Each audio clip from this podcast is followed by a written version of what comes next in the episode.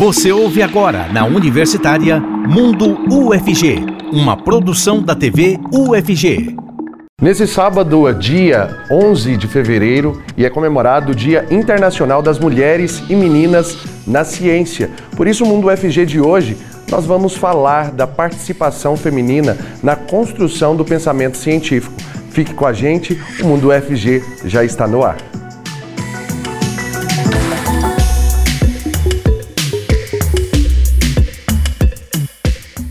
Olá pessoal, que bom ter vocês mais um dia aqui comigo. Sejam muito bem-vindos à TV UFG e também à Rádio Universitária 870M. Eu sou Cássio Neves, um homem negro de pele clara, cabelo black power e uso barba. O intérprete de Libras que está com a gente aqui hoje, nesse momento, é o professor Diego Barbosa, coordenador do Labitave. Ele se descreve como um homem de pele branca, com cabelos e olhos castanhos e barba cheia. Participe com a gente por meio do WhatsApp o número é o 62991811406. Vai lá no nosso Instagram também, TVUFG e participa da enquete de hoje. A gente vai trazer então os resultados para vocês, agorinha, também sua opinião aqui nessa tela, tá bom? E agora a gente vai falar sobre esse assunto. A sede da Secretaria de Inclusão da Universidade Federal de Goiás foi inaugurada hoje e é sobre esse assunto então que nós vamos falar aqui, ó ao vivo, já com Gustavo Soares. É com você, Gustavo. Boa tarde, Cássio. Boa tarde a todos que acompanham o Mundo UFG. Exatamente isso. A Secretaria de Inclusão da UFG foi criada em 2022 e busca assegurar todas as políticas de inclusão para todas as pessoas no âmbito da universidade. Eu sou Gustavo Soares, sou um jovem adulto de pele clara, tenho os cabelos castanhos escuros curtos e uso barba. E para saber mais sobre a trajetória da Secretaria de Inclusão, a gente conversa com a professora Luciana Oliveira Dias, que é secretária de Inclusão. É, eu, de início, professora, te pergunto como que foi a trajetória, a idealização dessa secretaria. Seja muito bem-vinda e boa tarde. Muito obrigada, boa, boa tarde a todas as pessoas que acompanham o Mundo UFG nesse momento. Eu sou a professora Luciana, eu sou uma mulher negra de cabelos curtos, pretos e crespos, e estou usando uma blusa amarela em tons de uma blusa em tons de amarelo, alaranjado e, e verde. Ah, eu costumo dizer por aí que a UFG tem cumprido de maneira excelente a sua missão de inclusão. A justiça social, a inclusão em todos os seus níveis tem sido a grande missão da Universidade Federal de Goiás, conciliada com a excelência acadêmica. Nesse sentido, a gente pode afirmar que a inclusão vem de longa data. Desde o início da fundação dessa universidade, a gente observa ações e políticas de inclusão sendo implementadas para os mais variados segmentos que compõem toda a comunidade acadêmica. A gente tem um marco que diz respeito ao UFG Inclui, então a gente pode pensar aí no ano de 2018 como um marco importante, porque ele institucionaliza a principal política de inclusão da UFG, que é o UFG Inclui. E de lá para cá, a gente não parou, a universidade nunca parou. O ano de 2022 marca de maneira muito especial a criação da Secretaria de Inclusão. A Secretaria de Inclusão, ela tem o objetivo de reunir todas essas ações de inclusão, todas essas políticas de inclusão e de ações afirmativas que a UFG vinha realizando de maneira muito dispersa. A criação dessa instância da gestão superior da universidade é muito importante, porque ela vai trazer para um único espaço é, todo esse trabalho de inclusão que vinha sendo feito pela universidade, mas de maneira dispersa. A partir de 2023, esse espaço não é mais virtual. Isso porque a gente criou, inaugurou hoje a sede da secretaria. Então, a partir de agora, a partir de hoje, com a inauguração da sede da Secretaria de Inclusão, a gente vai ter reunida em um único espaço, que é a sede da Secretaria de Inclusão, uma equipe absolutamente comprometida e dedicada para realizar as ações e as políticas de inclusão na universidade.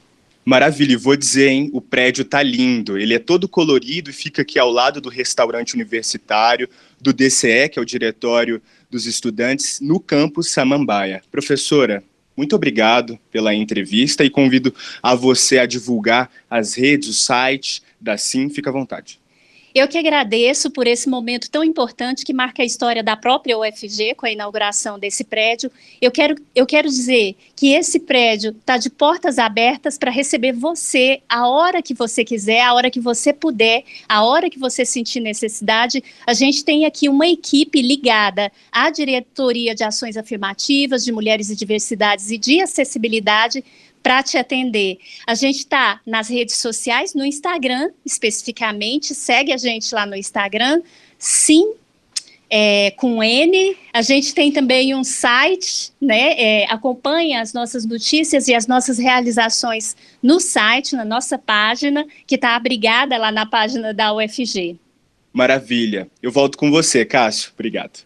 Gustavo, muito obrigado também à professora. Agradeça ela aí por, por mim, por favor. O Banco de Sangue do Hospital das Clínicas promove uma campanha pré-carnavalesca de doação de sangue. É o Bloquinho do Hemolito. Acompanhe na reportagem do Gustavo Soares. Uma doação de 500 ml de sangue pode contribuir para a recuperação de até quatro pessoas. Valdivino Cândido é um dos doadores frequentes do HC, que auxiliam a salvar milhares de vidas. A primeira vez que eu doei foi o seguinte: é um, um colega meu precisou, tinha um, um ente querido internado, e aí eu fui prestar a doação. Aí de lá para cá eu vim doando. Quando precisa, no caso de hoje, precisou, vem. Mas aleatoriamente eu venho e, e, e dou, sem saber para quem, faço no posto e, e deixa comendo. Renan Soares garante que a primeira vez em que fez uma doação foi bem tranquilo. Não, foi ótimo. Foi tudo normal, tranquilo. Às vezes a pessoa coloca muito medo assim, mas não tem nada demais. É como se fosse um, um exame, picadinha leve, normal. Atualmente, o banco de sangue do Hospital das Clínicas UFG EBSER está com baixo estoque, mas a demanda é sempre alta. Por mês são realizadas cerca de 600 cirurgias que necessitam de transfusão de sangue. Por isso, as doações são tão importantes. Osmar Alves, líder administrativo da seção do Banco de Sangue, explica quem pode doar. Existem alguns critérios estabelecidos pelo Ministério da Saúde para que as pessoas é, façam a doação de sangue. Ela precisa ter 16 a 69 anos e 11 meses. É, entretanto, o menor de 18 anos, para ele fazer a doação de sangue, ele precisa estar acompanhado do maior responsável legal. E o maior de 60 anos, se ele nunca tiver tido uma doação de sangue, aí ele não pode doar. Ele tem que ter tido pelo menos uma doação até os 60 anos. Do contrário, ele não vai poder doar, mas pode contribuir arrumando pessoas para fazer a doação. O banco de sangue do HC funciona de segunda a sexta, das 7 da manhã às 6 da tarde, e está localizado na Primeira Avenida, no setor universitário. Quando você doa sangue, você salva vidas. E a gente entende que quando falta o sangue, também falta a vida. E é importante a gente lembrar que, enquanto ser humano, nós podemos amanhã ou depois precisar de uma transfusão de sangue numa cirurgia eletiva, numa hemorragia digestiva, num acidente. E a gente gostaria que alguém fizesse a doação de sangue para nós. Aí que a gente precisa ter amor ao próximo, né? E a gente pode tentar salvando vidas, né? E pensar no próximo, porque hoje eu não preciso, mas amanhã eu posso precisar, né? Quem está assistindo às vezes pode precisar, e é onde que a gente precisa de pensar no próximo, porque amanhã pode ser nós, né? Agora nós vamos falar então sobre o nosso tema central. Já estou sentado aqui junto com as nossas entrevistadas, é, elas que são, é, do, elas vão falar sobre o projeto de pesquisas de, delas, né? Nesse primeiro bloco, então, a gente está com a Ana Benite, coordenadora do projeto Investiga Menina, e ela se descreve como uma mulher negra de pele clara, com olhos castanhos e cabelos pintados de vermelho. Seja muito bem-vinda. Muito obrigada, boa tarde a todas as pessoas que acompanham o programa. Muito obrigado. Também está aqui com a gente, olha, nós vamos falar agora então com ela, que é a. É, volta só um pouquinho do TP para mim, por favor. Com a Morgana Bastos, pesquisadora do mesmo projeto. Ela se descreve como uma mulher branca com cabelos ruivos e longos. Seja bem-vinda, Morgana. Obrigada, boa tarde a todos e a todas. E eu quero começar com você, já falando sobre a sua linha de, de, de pesquisa. É, explica pra gente o que, que é o Investiga Menina, Qual é a sua linha de pesquisa dentro do projeto? Bom, eu estou no Investiga Menina desde o início, desde a criação do projeto. E desde, desde então a gente buscou essa contribuição das cientistas e principalmente as cientistas negras, que elas existem, apesar de não serem reconhecidas, não serem é, tão valorizadas igual os homens nas mesmas áreas. Então, desde quando a gente começou a pesquisar, a procurar sobre essas cientistas, eu estou no projeto, é, eu concluí o meu mestrado ano passado sobre a temática é, das mulheres negras na ciência e a divulgação dos projetos dessas cientistas.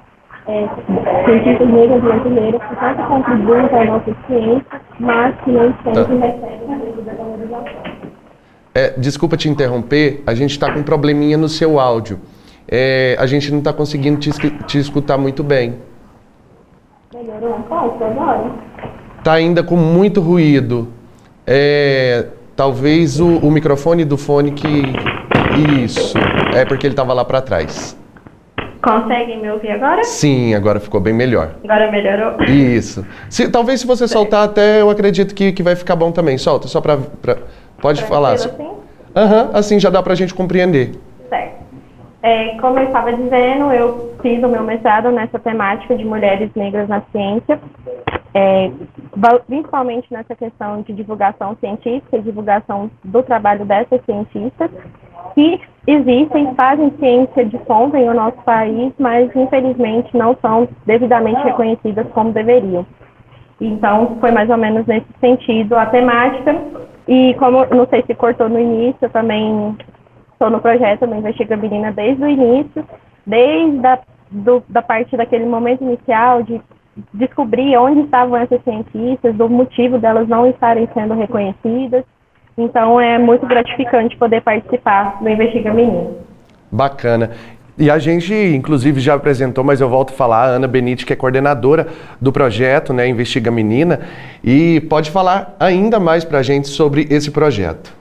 Bem, o projeto Investiga Menina, ele nasce há uns sete, oito anos atrás, muito influenciado pela experiência de quem nós somos. Né? As mulheres, quando adentram a instituição escolar, elas se deparam com um currículo que é baseado em fatos históricos, todos designados e situados a partir de descobertas de homens brancos europeus de laboratório. Então, quando você não se vê nesse lugar, isso limita as suas escolhas, isso limita as possibilidades da sua vida é muito difícil a gente se projetar para áreas em que a gente não se enxerga. Então, o projeto Investiga Menina, ele nasce para é, voltar o currículo para experiências de produção de conhecimento científico de mulheres negras da contemporaneidade. Então, a gente faz um acompanhamento pedagógico nas escolas e ensina química, física, biologia e matemática a partir da produção atual de mulheres negras. Nós somos um número expressivo dentro das universidades brasileiras, mas se você pergunta para as crianças se elas conhecem algum cientista, elas se referem sempre a homens brancos, porque o currículo projeta isso. Além disso, a gente incentiva meninas negras. O projeto ele está aberto para meninas brancas, negras, homens brancos e negros, estudantes da escola básica, mas, sobretudo, para meninas negras se inspirarem em escolher as carreiras de exatas e tecnológicas. A senhora já está tá no projeto desde o início?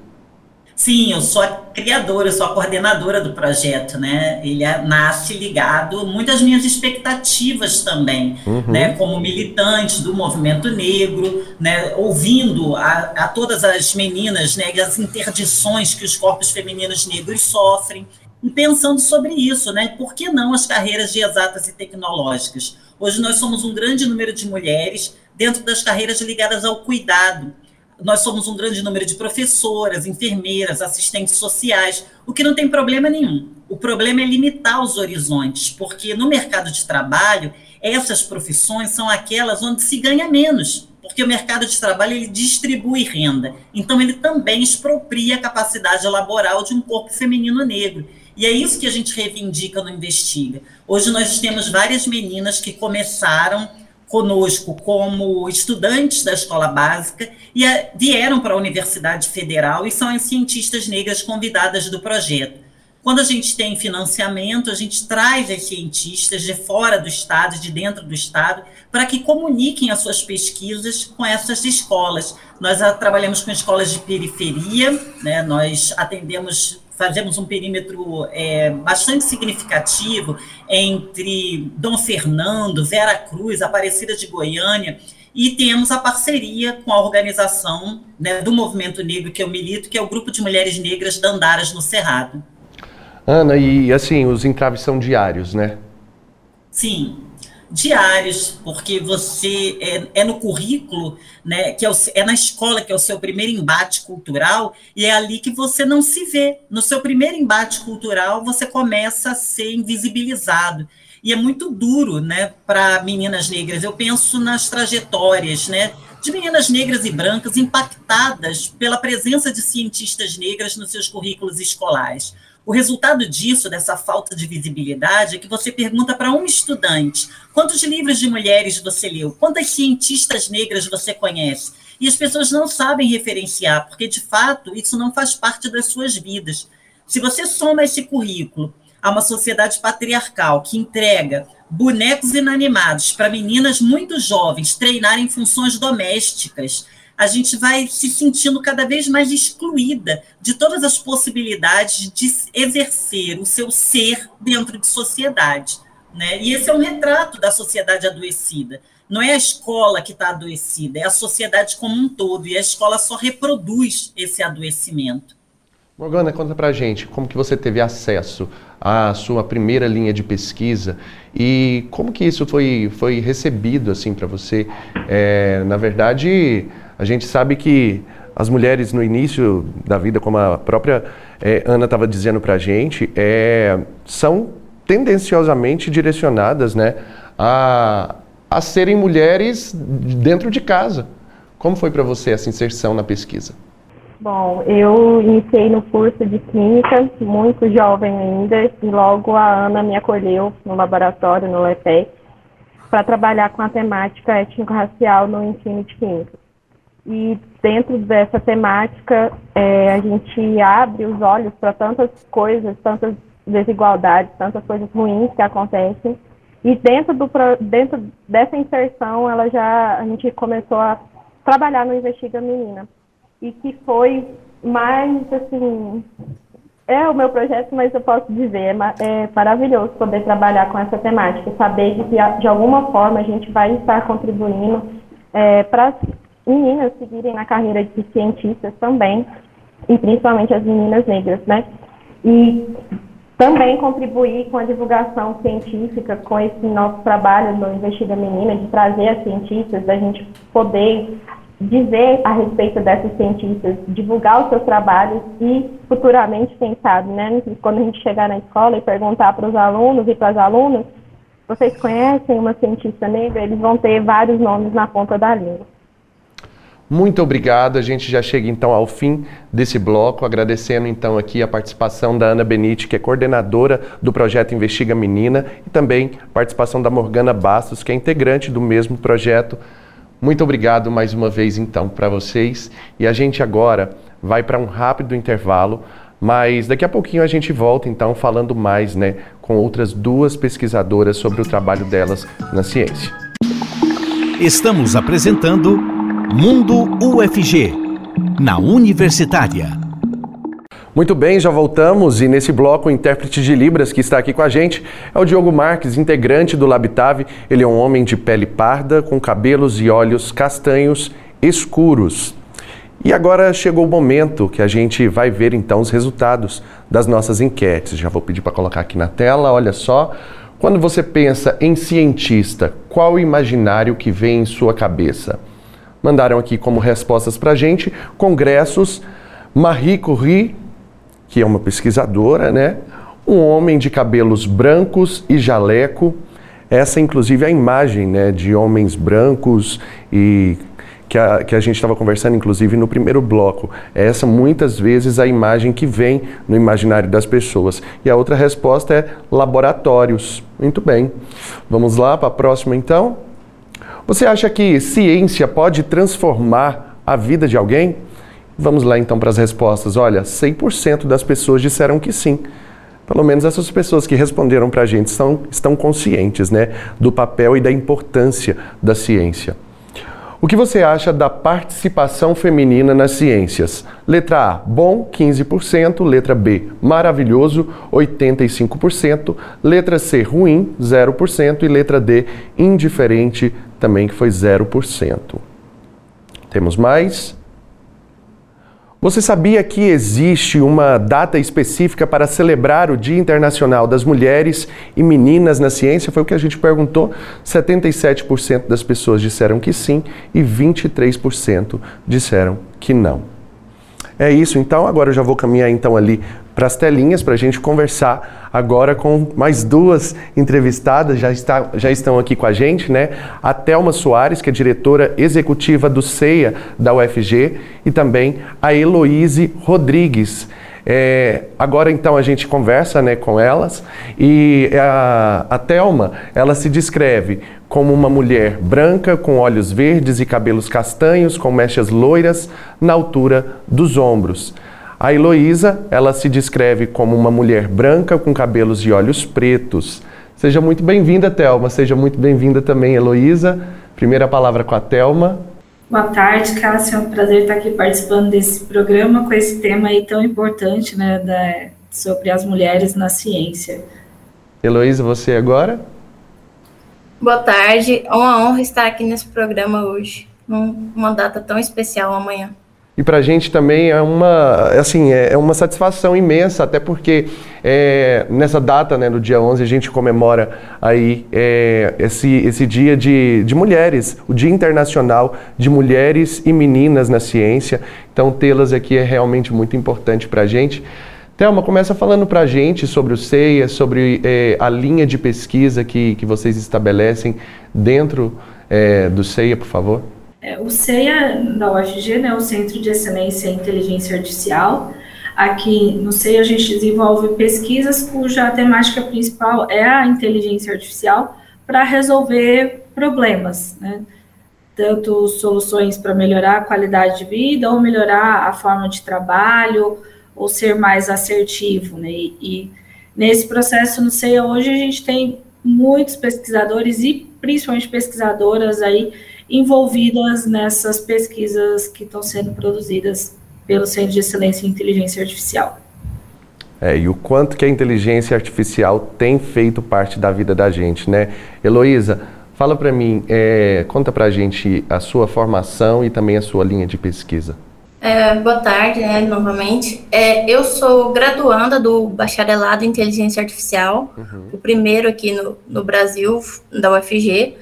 É, desde o início já entrei aqui fazendo parte do CEIA, do Centro de Excelência IA, e o meu, o meu foco atualmente dentro da, da área de inteligência artificial é analisar sentimentos na voz. Então, todo um trabalho na parte de voz, de sinais, eu estou abordando.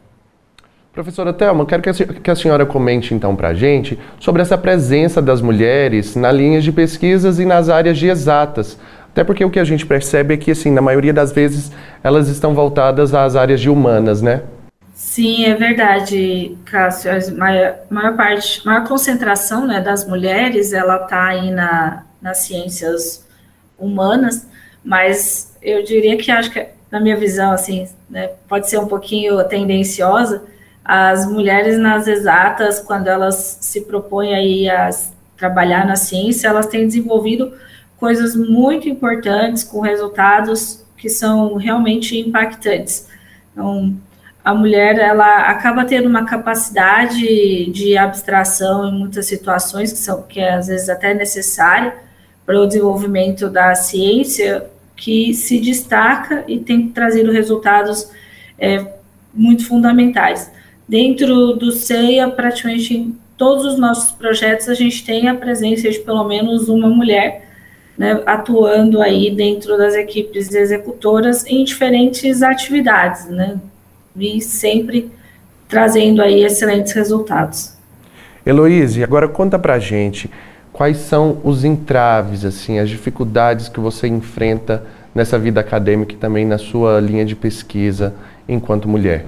Bom, é, questão de, de referência, mesmo que a gente tenha em alguns projetos, né, pessoas à frente, mulheres, a gente é, ainda é pouco, ainda é muito pouco comparado ao que a gente pretende chegar. É, com isso, a gente está formando mulheres, graças, está tendo muita mulher no, no curso e na área de tecnologia, assim, cada vez estão entrando mais, acho que vai facilitando essa, essa questão de referência, de ter alguém perto, alguém já em um nível mais alto que você, para você comparar e se apoiar. Tendo a coordenadora do projeto sendo uma mulher, a Thelma, é, é uma facilidade a mais, né? Pelo menos um referencial, não é isso? Com certeza. Ela que é diretora do SEI, assim, inspira bastante a gente a conquistar lugares cada vez mais altos. Thelma, e como que, que é essa, essa questão assim de mulheres que têm que se desempenhar tanto na pesquisa quanto muitas vezes dividir essa vida também é, em outros trabalhos também. Isso acaba dificultando?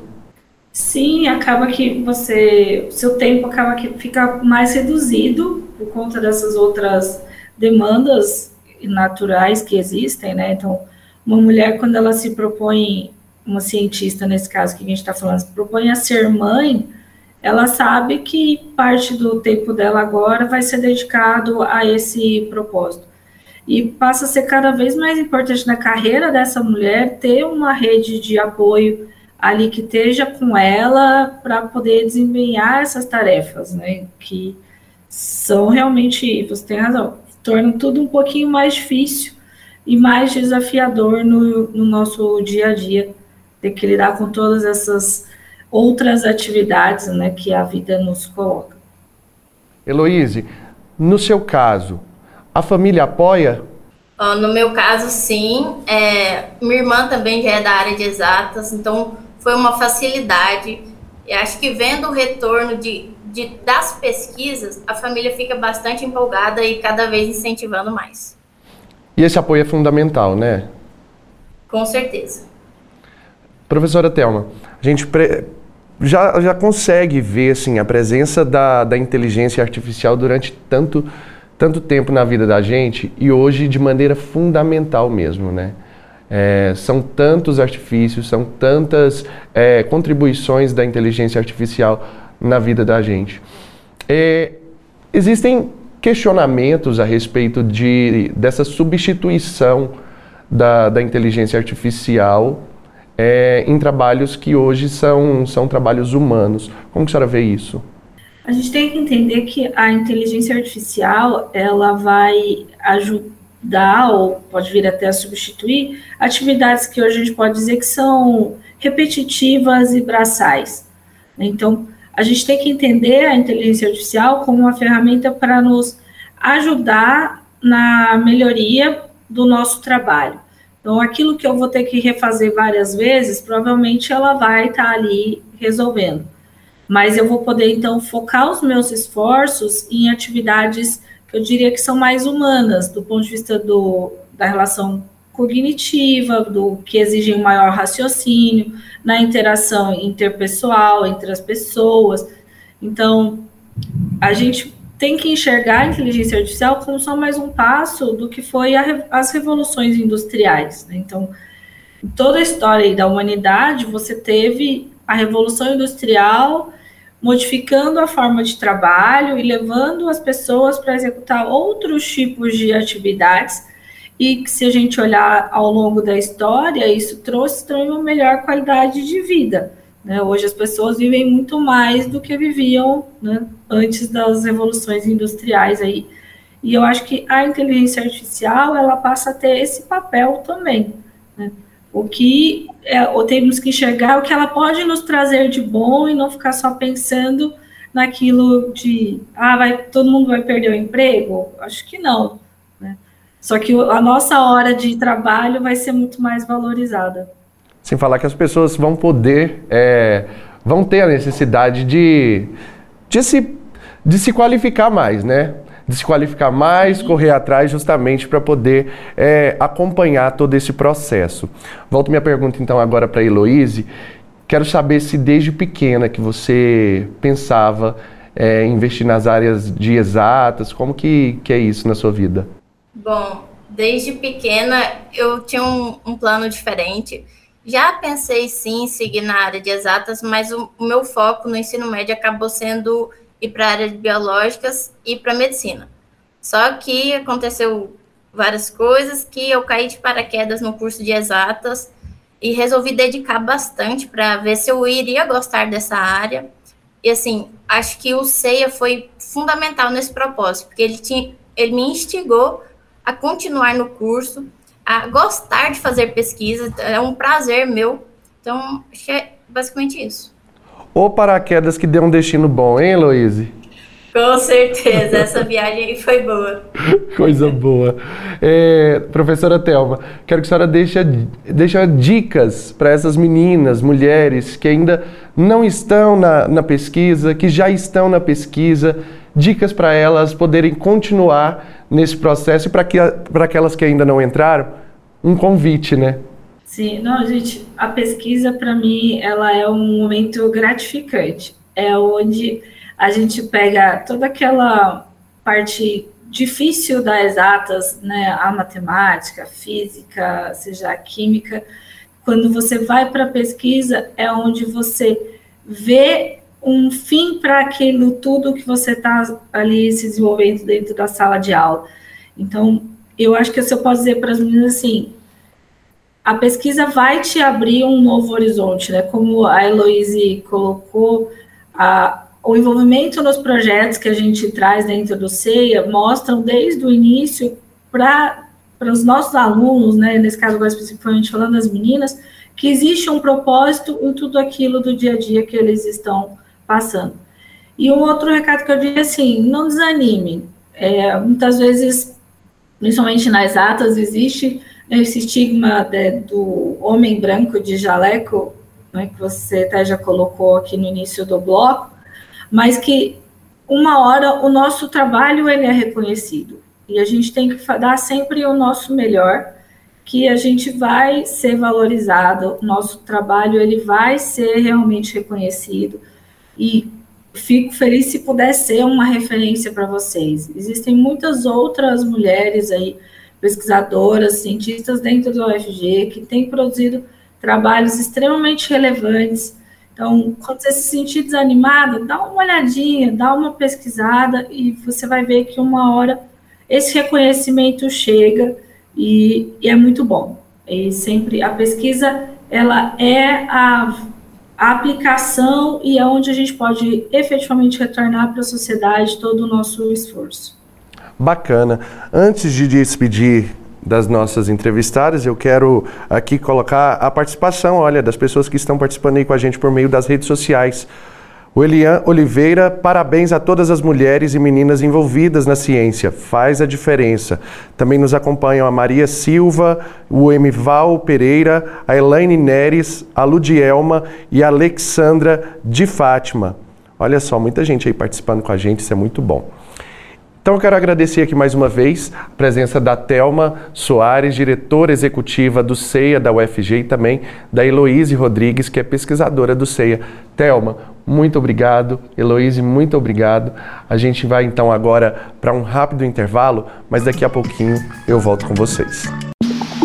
Estamos apresentando Mundo UFG, na Universitária. Voltamos com o Mundo UFG de hoje, que fala sobre a contribuição feminina na construção do conhecimento científico. E agora nós vamos ver algumas fotos de pesquisadoras aqui na telona, olha só. Vamos então, olha só, Camila Faria Maia, nossa apresentadora, também jornalista, olha, ela é jornalista, mestre em História e doutora em Comunicação pela Universidade Federal de Goiás. Quero dizer, Camila, que é um prazer, inclusive, trabalhar com você, ter essa doutora aqui ao nosso lado. A Maria Eduarda Limonge, estudante de Publicidade e Propaganda da UFG. Parabéns! Noêmia Félix, doutora e pesquisadora em Comunicação e Meio Ambiente, Obrigado por mandar sua foto. Temos também a Camila Tsushida, mestre e doutoranda em Física na UFG. Juliana Barbosa e Queiroz, mestre e doutoranda em Arte e Cultura Visual também pela UFG. Parabéns. Ângela Moraes, PhD em Jornalismo e Análise do Discurso. Muito obrigado pela, pelas participações. Realmente é um prazer ter essas mulheres como pesquisadoras. Parabéns para vocês que estão aí nessa lida, né? E parabéns também pelo Dia Internacional das Pesquisadoras Mulheres, né? Mulheres e Meninas na ciência. E agora então já vou caminhando ali para as telinhas. Já estão aqui com a gente as nossas outras duas entrevistadas nesse bloco. Está com a gente a Joaninha Sanches, coordenadora do projeto GeoAves. Ela se descreve como uma mulher branca com cabelos grisalhos e curtos. Pronunciei certo, professora? É GeoAves mesmo? Sim. É isso? Tá certinho então. Seja bem-vinda. Certinho. Também está aqui com a gente a nossa outra convidada, a Carlene Gomes, integrante do projeto. Ela se descreve como uma mulher branca, de olhos escuros e cabelos castanhos escuros, longos e ondulados. Seja bem-vinda, Carlene. Obrigada. Boa tarde a todas e a todos. Boa tarde. Começando por você, é, fala um pouco para a gente sobre a sua formação, sua linha de pesquisa.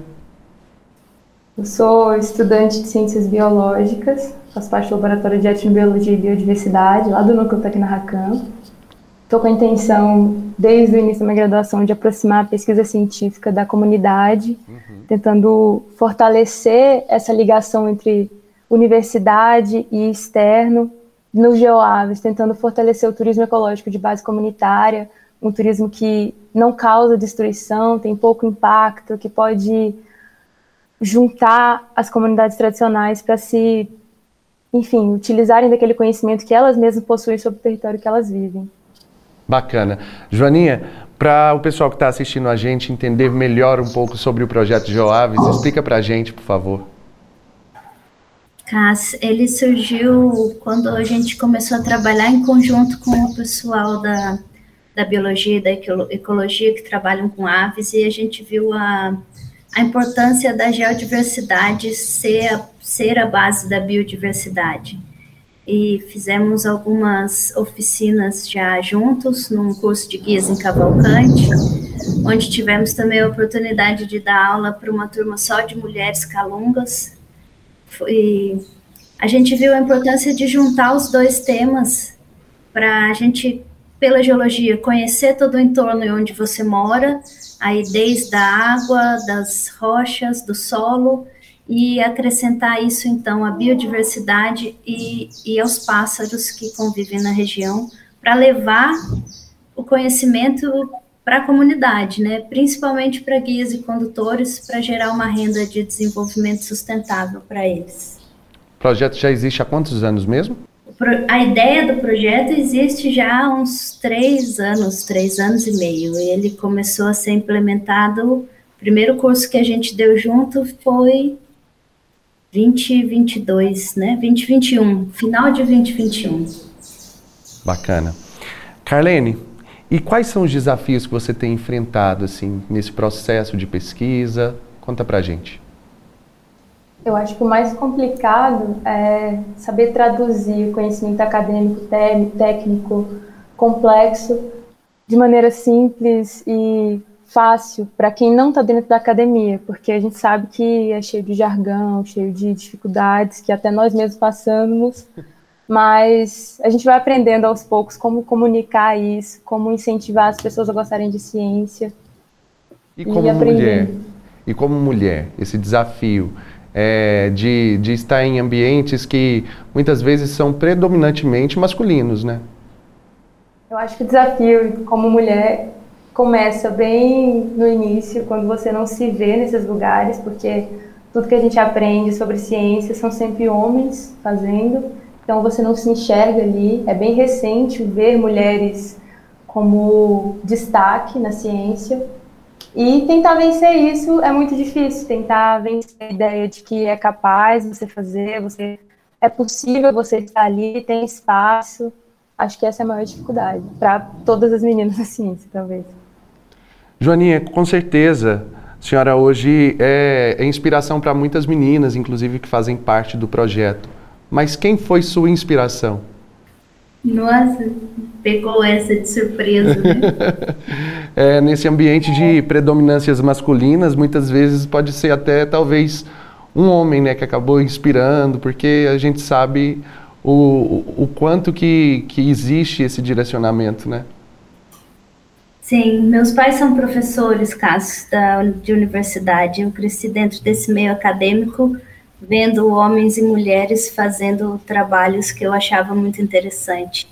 E aí, dentro da geologia, a parte acadêmica muito científica, né, me levou para um lado muito, é, muito específico dentro da geologia e foi quando eu fui até o fundo nesse específico, viajando, conhecendo as comunidades, dos locais que eu precisava mapear, que eram muito ermos, que eu resolvi então transformar e, e eu queria dar aula para a comunidade, né? Eu estudei tanto e eu, de repente eu me vi voltando para levar o conhecimento científico para as pessoas que moram naqueles locais. No caso, no meu trabalho de formatura, uma cratera de impacto de meteorito. E as próprias pessoas que moravam nesse local, elas não sabiam que elas estavam dentro de um, de um sítio tão especial. E foi o meu orientador de pós-doutorado que me fez é, se encantar por essa parte da educação, então, e da divulgação do patrimônio geológico e da geologia para o todo, né, para a comunidade em geral. E nesse caminho vai encontrando essas riquezas e se tornando também uma riqueza, com certeza, para as novas meninas que vêm é, integrando o projeto. É, conta para a gente, Carlene, sobre é, essa experiência ao lado de, de outras mulheres, né? É sempre muito enriquecedor fazer parte de uma equipe diversa, especialmente uma equipe em que mulheres têm locais de destaque, porque eu enxergo essa possibilidade de poder gerar representatividade e inspirar outras mulheres, seja como as professoras de destaque inspiram eu como aluna, ou até as pessoas de fora que enxergam isso e se veem na possibilidade de um dia estar ali. Bacana, eu já quero agradecer então aqui a participação da Joaninha Sanches, coordenadora do projeto GeoAves, também da Carlene Gomes, integrante do projeto GeoAves, elas que fazem parte então desse projeto aí e a gente agradece muito a participação de vocês. Encerramos por aqui nossa entrevista, parabenizando inclusive vocês por esse Dia Internacional de Meninas e Mulheres na Ciência.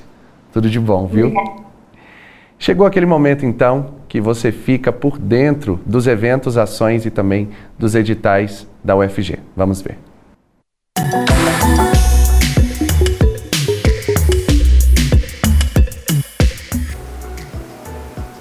Olá, meu nome é Maria Fernanda e começa agora mais um Agenda UFG. Aqui você fica por dentro dos eventos e serviços da universidade.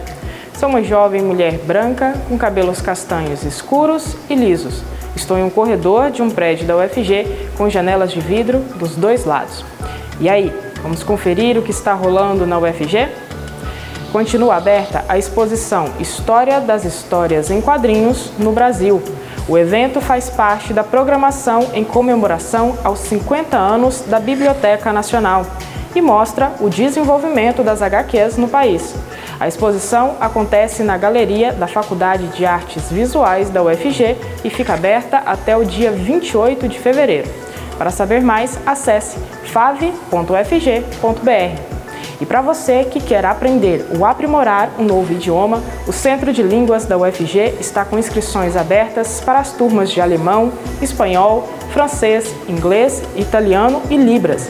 O curso é aberto para toda a comunidade da UFG e também para a comunidade externa, nas modalidades presencial e online. Para mais informações, acesse o site cl.letras.ufg.br.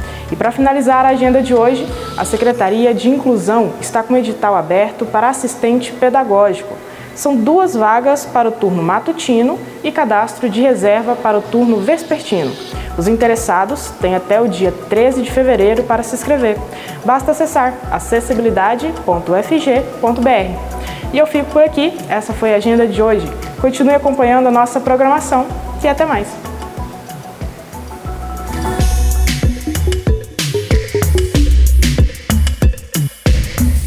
Bom, pessoal, eu fico por aqui também, mas te espero amanhã, a uma hora da tarde. Muito obrigado por ficar aqui junto comigo, junto com também os nossos intérpretes. Até amanhã. Beijos. Tchau.